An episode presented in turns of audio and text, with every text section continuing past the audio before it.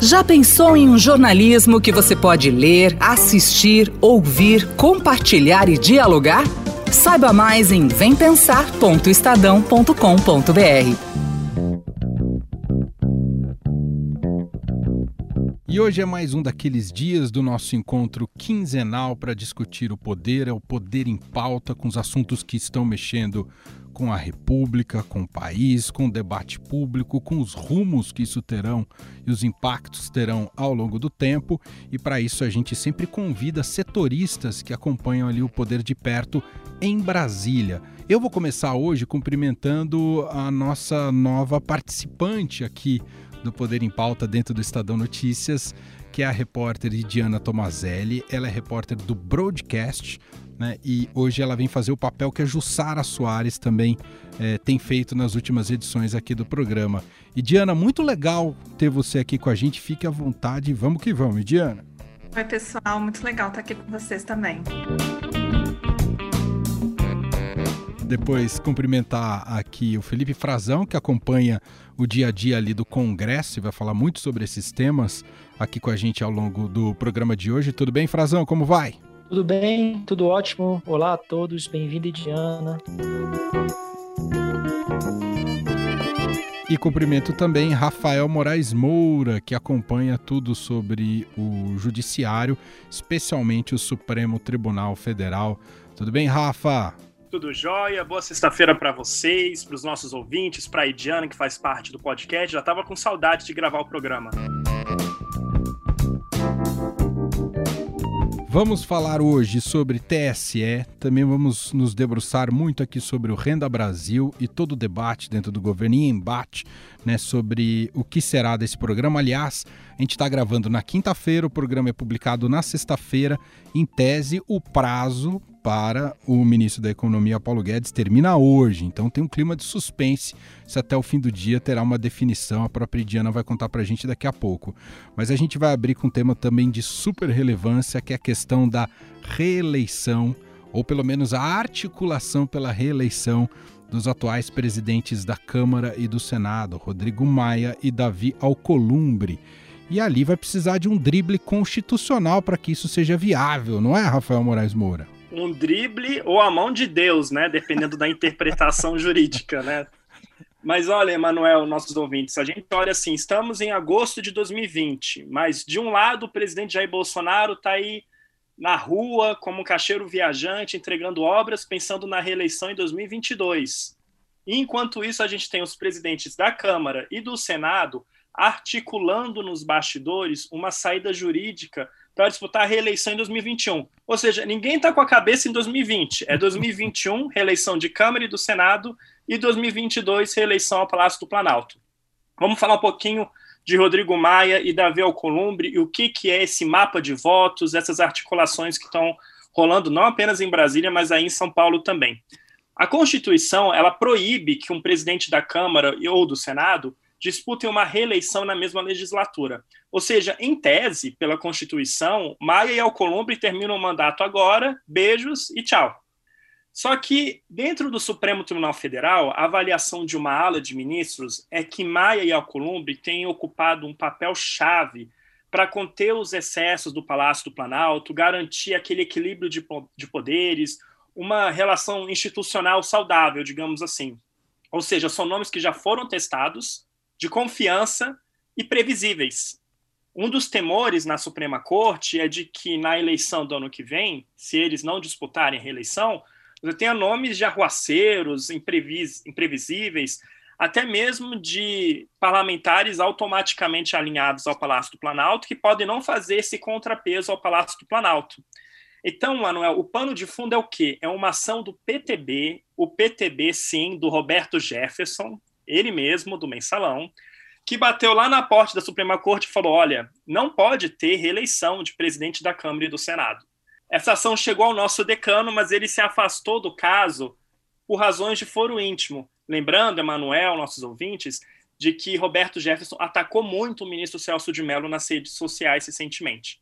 Então, o caso foi para o ministro Gilmar Mendes. Mapa de votos, Emanuel, 11 ministros. Só que o Celso de Mello já se afastou do caso. Então são 10 votos em jogo. E tá todo mundo fazendo bolão, tentando mapear as tendências. Então, nas conversas que eu e minha, minha colega Jossara Soares tivemos nos bastidores, é de que a Suprema Corte está dividida sobre essa possibilidade de reeleição.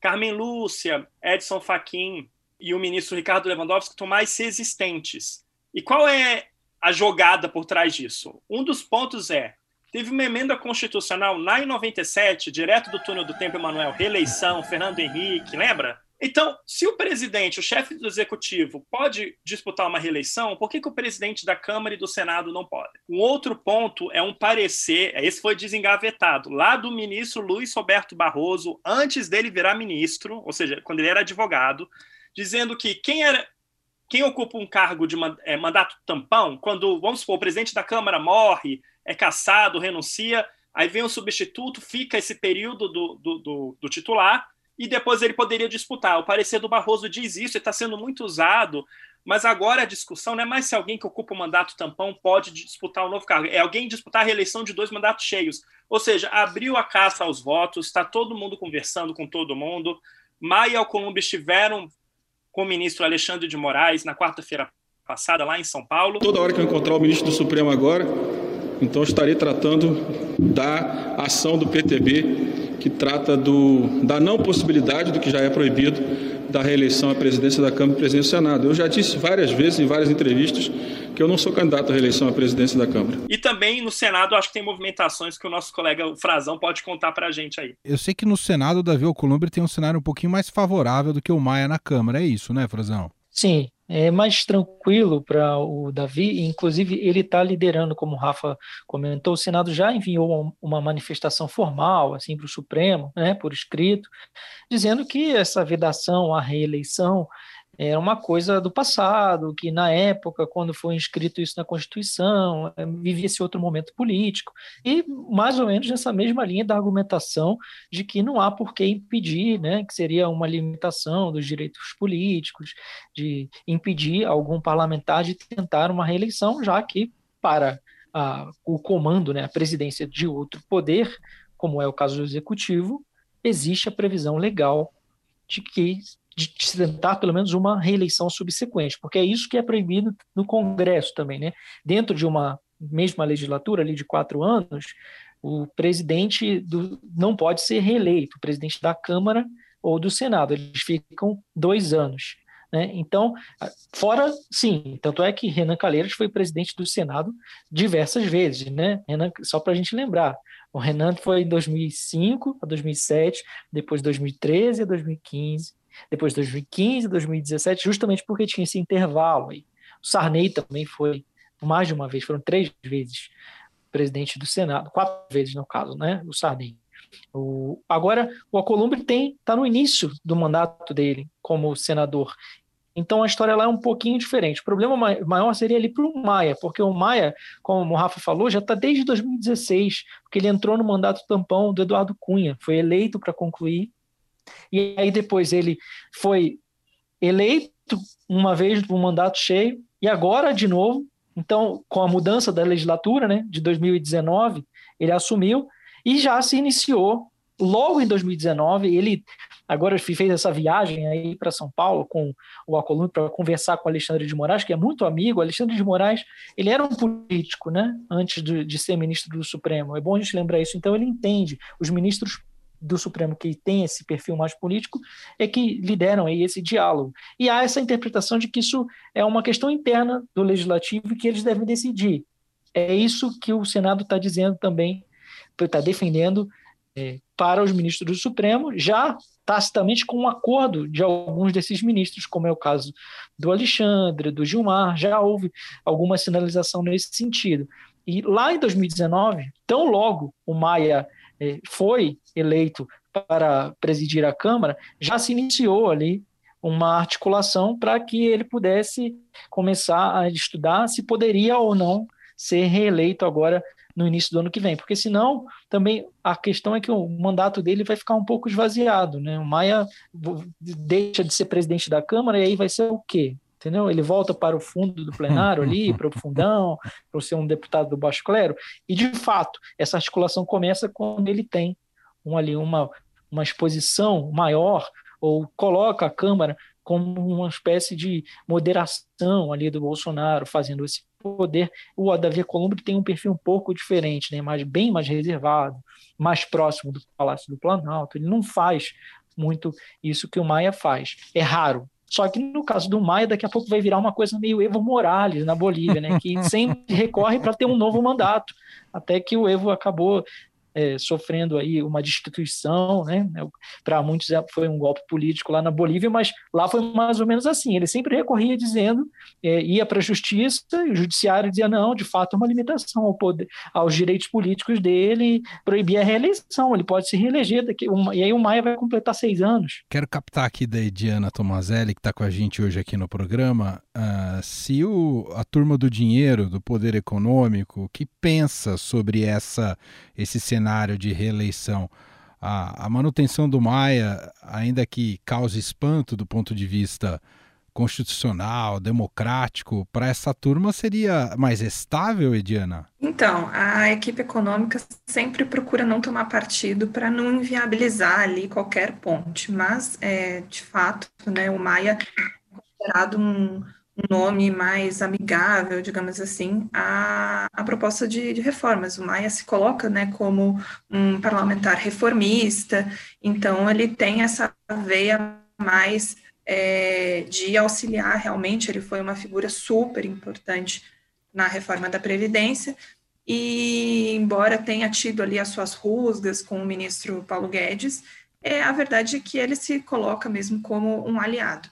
O, o, outro grande nome que até agora despontou né, para a disputa do, do, comando da Câmara dos Deputados, que é o, o Arthur Lira, né, uma das grandes figuras aí do, do Centrão, é, tem é, mantido reuniões e, conversas, uma relação já de aproximação com, com Guedes, é, mas para o mercado financeiro, Lira é mais é, visto como uma, uma, um deputado mais da ala gastadora, né? Tem uma dúvida se ele realmente vai se comprometer com as agendas de, de ajuste fiscal e de manutenção do próprio teto de gastos, né, que hoje é a principal âncora é, de, de, credibilidade do, do, governo, da equipe econômica ante os investidores. Né.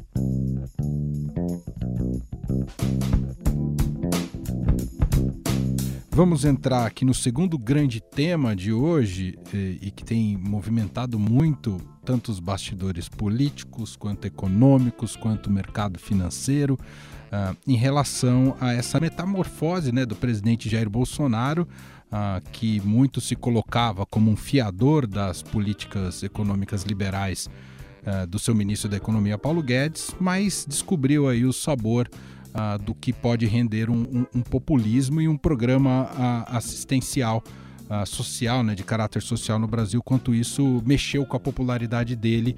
E agora ele quer um novo Bolsa Família, Diana, que esteja num valor acima daquilo que o Paulo Guedes conseguiu entregar. Ele vai conseguir tirar esse coelho da cartola, Diana? É, essa é uma equação bem complicada é, desde a última quarta-feira que os técnicos estão debruçados nisso, tentando descobrir de onde vão, vai, vão tirar o dinheiro, né? Porque qual que é o problema?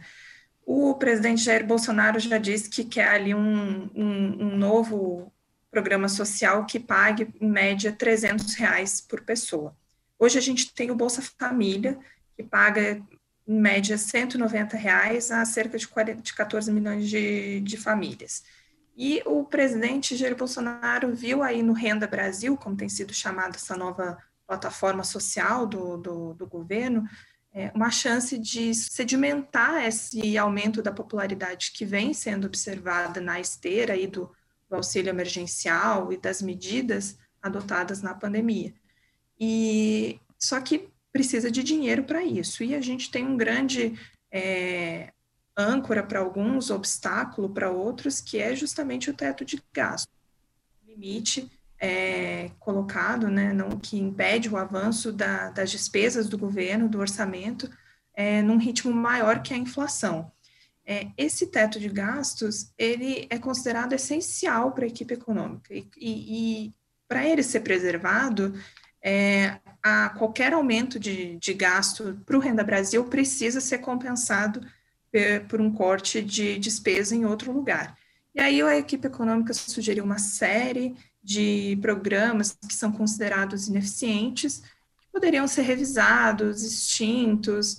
E aí o presidente Jair Bolsonaro olhou e disse não, não, não vai ser de, desse jeito. A questão do abono para quem ganha até dois salários mínimos seria, né, um décimo quarto salário. Não podemos tirar isso de 12 milhões de pessoas para dar para um Bolsa Família ou um Renda Brasil, seja lá o que for. É, o abono que é essa espécie de 14 salário, né, pago aos trabalhadores com carteira que ganha até dois mil reais.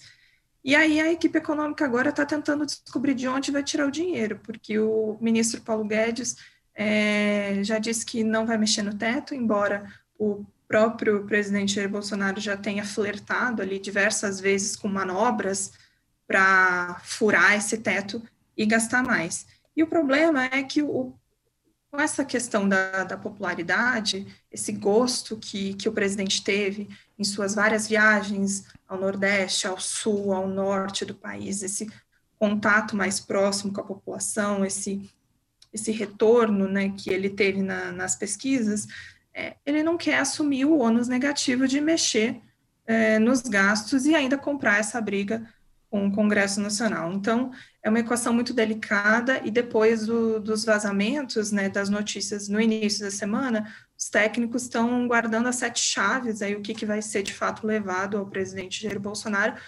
porque esses vazamentos geraram muito ruído, até o presidente da Câmara, o Rodrigo Maia, criticou.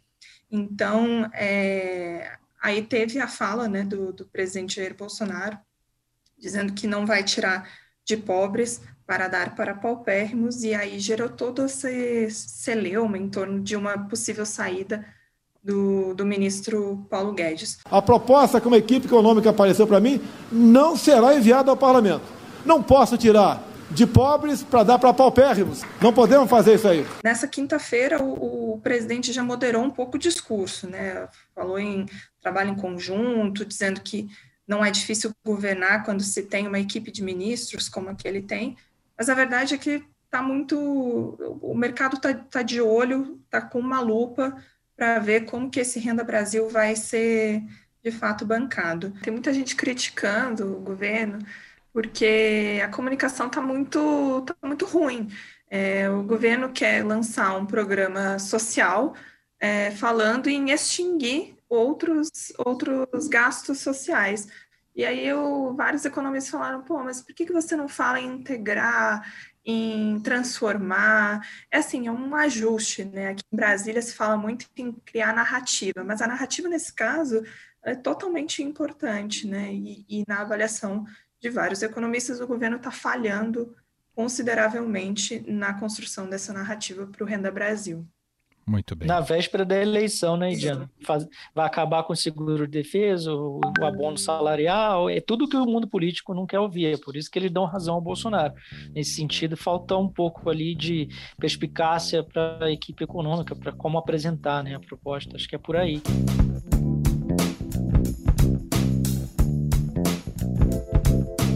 Mudando de bloco, agora a gente recorre aqui a Rafael Moraes Moura, o Tribunal Superior Eleitoral, que tomou uma decisão bastante importante nessa semana. Rafa, gostaria que você explicasse para o nosso ouvinte. Definiu que candidatos negros terão direito à distribuição de verbas públicas para financiamento de campanha e tempo de propaganda eleitoral gratuita no rádio e na TV, em patamares mínimos e proporcionais. O que vai mudar e a partir de quando, Rafa? Pois é, Manuel, está falando aí do Renda Brasil, da reeleição, tudo gira em torno do quê? De recursos e de dinheiro, né? No centro da disputa estão os 2 bilhões de reais do fundo eleitoral que são destinados ao financiamento das campanhas de prefeitos e vereadores. O que, que isso significa na prática? Tem uma série de estudos, Emanuel, nossos ouvintes, que mostram que os partidos, as direções partidárias, os caciques, aqueles que mandam no jogo político, privilegiam brancos na distribuição dos recursos. Então, os políticos negros são escanteados na divisão desses recursos. Tem um dado, Manuel, me permita aqui falar um pouco de porcentagem. Eu sei claro. que a IDE adora porcentagens e valores, porque ela fica com o povo da economia, mas olha só, pretos e pardos, para usar a definição de IBGE, são 55% da população brasileira. Só que representam apenas 24,4% dos deputados federais da atual legislatura. Ou seja, a gente tem um Congresso que não é um espelho da realidade racial, social brasileira. E o TSE falou o quê? Epa lá, os partidos estão privilegiando brancos e homens na distribuição de recursos, né? Porque tem várias etapas de discriminação, né? As mulheres sofrem discriminação por serem mulheres e os negros sofrem discriminação por serem negros. Tem até uns estudos que relacionam que no caso da mulher negra, ela recebe menos que os brancos por ser negra e menos que as mulheres brancas também por ser negra. Então, o TSE jogou uma consulta da deputada Benedita da Silva em que ficou decidido que a partir de 2022, ou seja, não vai ser válido a partir desse ano, os partidos vão ter que fazer uma divisão proporcional. É meio confuso, Manuel, porque não existe uma cota. Os partidos hoje não são obrigados a lançar um número mínimo de candidatos negros. É horrível falar isso, mas se algum partido não quiser lançar candidatos negros, ele não é obrigado, ele pode fazer isso. Mas o que o TSE decidiu aqui, a partir de 2022, a divisão de recursos dentro de cada partido tem de obedecer à divisão proporcional do número de brancos e negros candidatos dentro desse partido. Nós afirmamos que estamos do lado dos que combatem o racismo. Estamos do lado dos, dos que querem escrever a história do Brasil com tintas de todas as cores. Então, assim, vai mudar um pouco a lógica do dinheiro. Os caciques vão ter que agora abrir mão do cofre e ter que também dividir os recursos e garantir o financiamento de candidaturas negras. Você quer dar algum pitaco, Frazão, sobre esse tema no Congresso, ou rapidão? Eu acho que só que foi apresentado a consulta da Benedita, né, e teve um apoio do Paulo Paim, formalmente, os dois são negros. Paim é um dos únicos negros no Senado, os dois são do Partido dos Trabalhadores. A Benedita é histórica, a pauta dela, né, teve pouco apoio é, essa pauta já, talvez aí até por isso que o TSE tinha jogado para 2022, não deixou de ser um pouco uma frustração, né, um pé no freio ali, porque já se esperava que uma decisão é, agora em 2020 que entrasse em vigor imediatamente, né? E de mais uma vez, porque o, o, o, Congresso disse que também pressionou ali nos bastidores, dizendo que, olha, é, isso aí é uma decisão legislativa, tem que vir por meio de lei, é, essa reserva de recursos e tal, e de certa forma é isso mesmo. Só que os partidos nunca propuseram nada do tipo, pouquíssimos reservam recursos para negros por iniciativa própria. No Congresso nunca levaram adiante essa pauta. A Benedita chegou a apresentar um projeto de lei agora em agosto também para que isso seja discutido, mas o Congresso sempre deixa para que a Justiça Eleitoral defina reserva de recursos de algum tipo de cota ou de gênero. Então, nesse vácuo, eles arvoram que tinha, dizem que tem que ser uma decisão deles, mas aí não decidem. Então, a Justiça Eleitoral vai lá e acaba decidindo. É, de certa forma, agora eles estão pressionados a tomar uma decisão né? Porque a, senão a Justiça Eleitoral vai editar a sua resolução para 2022, obrigando que eles reservem alguma alguma forma ali, um mínimo de recursos, né? Que a gente vai ver enquanto vai ficar. Alguém quer acrescentar Manuel, algo? Diga, Rafa, diga, por favor. Que o Frazão falou. E só para deixar muito claro para o nosso ouvinte, a gente está falando de recursos, 2 bilhões esse ano, recursos públicos, ou seja, são recursos dos nossos impostos, recursos públicos, que na visão dos ministros do TSE tem que ser usados sim para corrigir distorções históricas e como uma ação afirmativa de incentivo a candidaturas negras. Mais claro que isso, impossível, para deixar bem tudo nos devidos panos. A gente está falando do dinheiro dos partidos, é o nosso dinheiro que financia os partidos. Bom, gente, não dá tempo para mais nada. A gente tinha até selecionado outros temas aqui, mas a gente já está bem estourado. Uh, não queremos atrapalhar demais a vida do nosso ouvinte, mas o papo foi incrível mais uma vez. Agradecer a Ediana Tomazelli, que participou a primeira vez e se credenciou, Ediana, a participar muitas outras, viu? Adoramos. Opa, que maravilha! Vou cobrar o convite. Obrigado, viu? Obrigada a vocês. Obrigada ao ouvinte também. Agradecer também o Felipe Frazão, que está com um shape novo na gravação dessa semana, usando boné é isso, Frazão? Obrigado. É isso. Boné, meu óculos de sempre e tô aqui na cozinha, que é onde é o melhor lugar da nossa casa, né? um abraço a todos. Se, aparecer Como de boa. É faz para manter o distanciamento social da geladeira, Frazão? Ensina a gente. É impossível, é impossível. Para aqui em casa é impossível. Se aparecer de boné. Nem, no Congresso eles deixam ou não deixam, Frazão, manda tirar? Eles deixam, você sabe que tem deputado é. que. Tinha um deputado, ele não está na tua legislatura, que era conhecido por usar um chapéu. Mas nessa tem um outro agora que ele usa um chapéu de boiadeiro, um chapéu bem grandão, daqueles meio de cowboy. É, o deputado do, do, do agro, né? Do PSL, ele fica lá no, no plenário, numa boa. Rafael Moraes Moura, muito obrigado mais uma vez. Até o próximo programa. Eu que agradeço. No Supremo a gente também não pode usar chapéu. E só para manter a tradição, Emanuel, minha dica de filme para o nosso ouvinte Boa. é o filme A Caça, na Amazon Prime. É um suspense da melhor qualidade, foi indicado ao Oscar de filme estrangeiro agora é filme internacional, dinamarquês, daquele de arrepiar e deixar você indignado. Recomendo muito. Ó, oh, legal, vou assistir, hein? Gostei da dica. Diga pra Você já viu o fórum, Rafa? Esse não. Olha, olha o Frazão querendo dar dica também, mas eu vou anotar. Eu, eu vou Ele ver. tá querendo te dar pauta, né? Recomendo, hein? Recomendo. É bom, é bom. bom. E pra quem gosta de política em alto nível, assim, bastidor, é bacana. Pra quem acho que o nosso ouvinte vai curtir. É verdade, tem razão. Gente, obrigado.